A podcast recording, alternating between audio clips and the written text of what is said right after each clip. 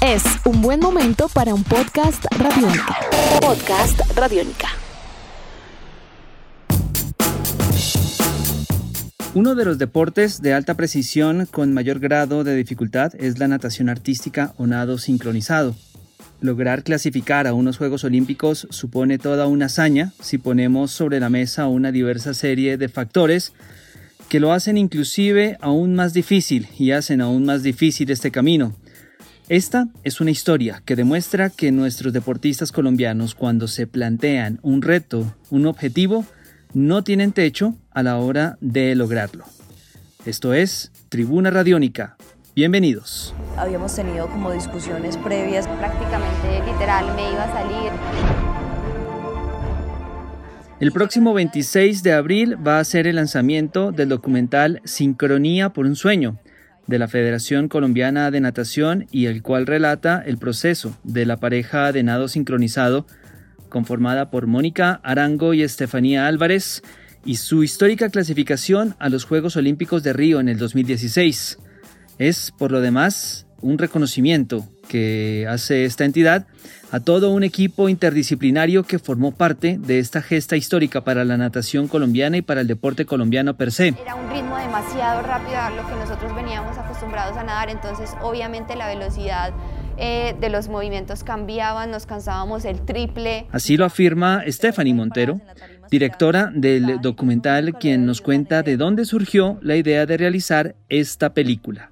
La idea surgió hace un año aproximadamente, cuando me encontraba hablando con Paula García, entrenadora del dueto colombiano, y comenzamos en una charla muy informal a hablar de ese proceso, a darnos cuenta de que era una historia que el deporte y que el país debía conocer.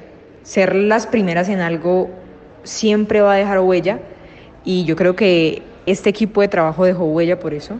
Lograron dar un paso histórico y en el momento en que comenzamos a conocer todas esas particularidades que hubo, las dificultades, los viajes a España, los viajes a Estados Unidos, todo lo que se vivió, dijimos, esto hay que contarlo, esto hay que mostrárselo a la gente. Y bueno, a partir de ese momento comenzamos a estructurar el proyecto de la ayuda de ella y cuando la federación ya nos dio la aval para comenzar hacer toda la producción, pues iniciamos y dijimos, ¿qué más que lanzarlo el año en el que se cumplen los cuatro años exactos de la primera clasificación del nado sincronizado a unos Juegos Olímpicos? ¿Cómo juntar el agua del aceite?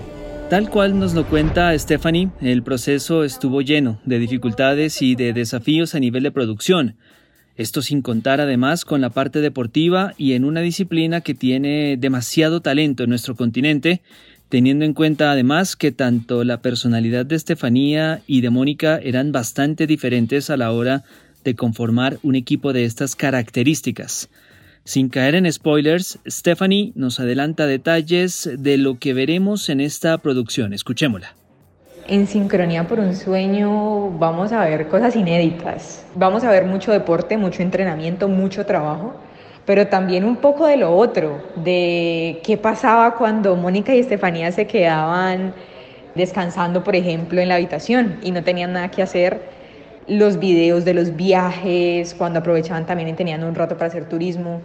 También vamos a ver en el tema deportivo, pues los duros entrenamientos, cómo eran las jornadas intensas de trabajo, los entrenadores, las entrenadoras, cómo eran de fuertes con ellas, reacciones, entrevistas que de pronto la gente por ahí no sabía de personas que hicieron parte, cómo inició el proceso, a quién se le ocurrió la idea de unirlas a ellas dos, muchas imágenes sobre todo, muchas fotografías, muchos videos detrás de ese proceso y yo creo que a la gente le va a gustar mucho eso. Y ya, pues éramos Estefa y yo ahí paradas en la tarima esperando ese puntaje, yo no, nunca lo había vivido tan eterno.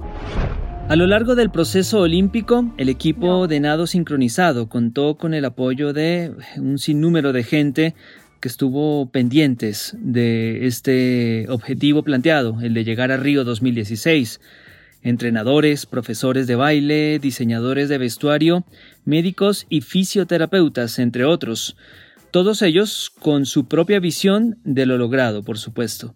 Esta gesta olímpica supuso también toda una hazaña al momento de la producción de este documento audiovisual, Y su directora también nos cuenta y nos complementa con algunas de las dificultades o retos que supuso la realización de este trabajo. Yo creo que retos para la realización de este documental, mucha investigación, previa sobre todo hablar con ellas, lograr unir esas piezas de la historia que por ahí ellas también ya no se acordaban mucho, otra vez volver a compilar ese archivo que por ahí ellas tenían muy olvidado, sacar el tiempo, porque en ese momento ellas también se estaban preparando para el preolímpico rumbo a Tokio, antes de que sucediera pues todo el tema del COVID, y lograr obviamente reunir a todo ese grupo o a la mayoría para poder hacer el tema de las grabaciones. Yo creo que eso fue lo más complicado, pero bueno, creo que se logró en su mayoría, casi en un 90% de tener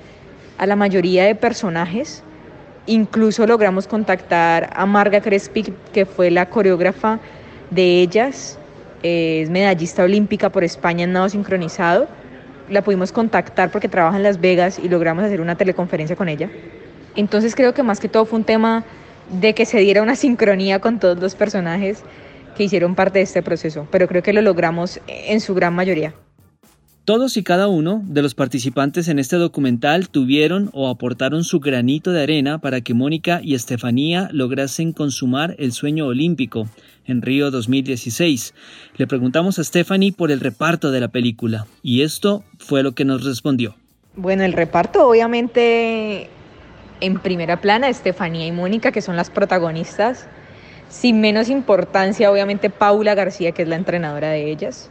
Van a estar en el documental Lino Rego, psicóloga del Comité Olímpico y parte fundamental en el proceso, sobre todo del inicio del dueto, porque estos personajes son como el agua y el aceite y lograron hacer magia para que esos dos componentes fluyeran para esta historia. Va a estar Oscar Córdoba también, que actualmente es fisioterapeuta del Comité Olímpico y que en su momento fue su profesor de ballet. Marga Crespi, coreógrafa de la rutina técnica.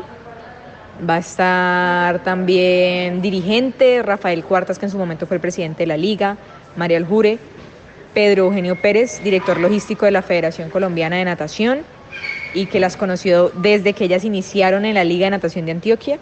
Jonathan Peláez, que es el preparador físico, Lucelia Molina, que es periodista también del colombiano, quien estuvo muy de cerca siguiendo el proceso. Hay otras personas que las verán en este momento se me escapan, pero sé que hay otras que por ahí están en el documental y que también son iguales de importantes en este proceso. A través del canal de YouTube de la Federación Colombiana de Natación se podrá ver este documental y la fecha estipulada para ello, como lo mencionamos al principio, será el 26 de abril a las 8 de la noche. ¿Por qué se había elegido esta fecha? Exactamente, la del 26. Porque era el día exacto del inicio del preolímpico de nado sincronizado o de natación artística rumbo a Tokio 2020. Según Stephanie, la idea era darles a Mónica y a Estefanía el envión anímico necesario para lograr, por segunda ocasión consecutiva, la clasificación a unos Juegos Olímpicos edición de este podcast a cargo de Juan Pablo Pérez. Yo soy Juan Pablo Coronado y nos encontraremos en una próxima edición de Tribuna Radiónica. Hasta pronto. Nuestros podcasts están en radionica.rocks, en iTunes, en RTVC Play y en nuestra app Radiónica para Android y iPhone. Podcast Radiónica.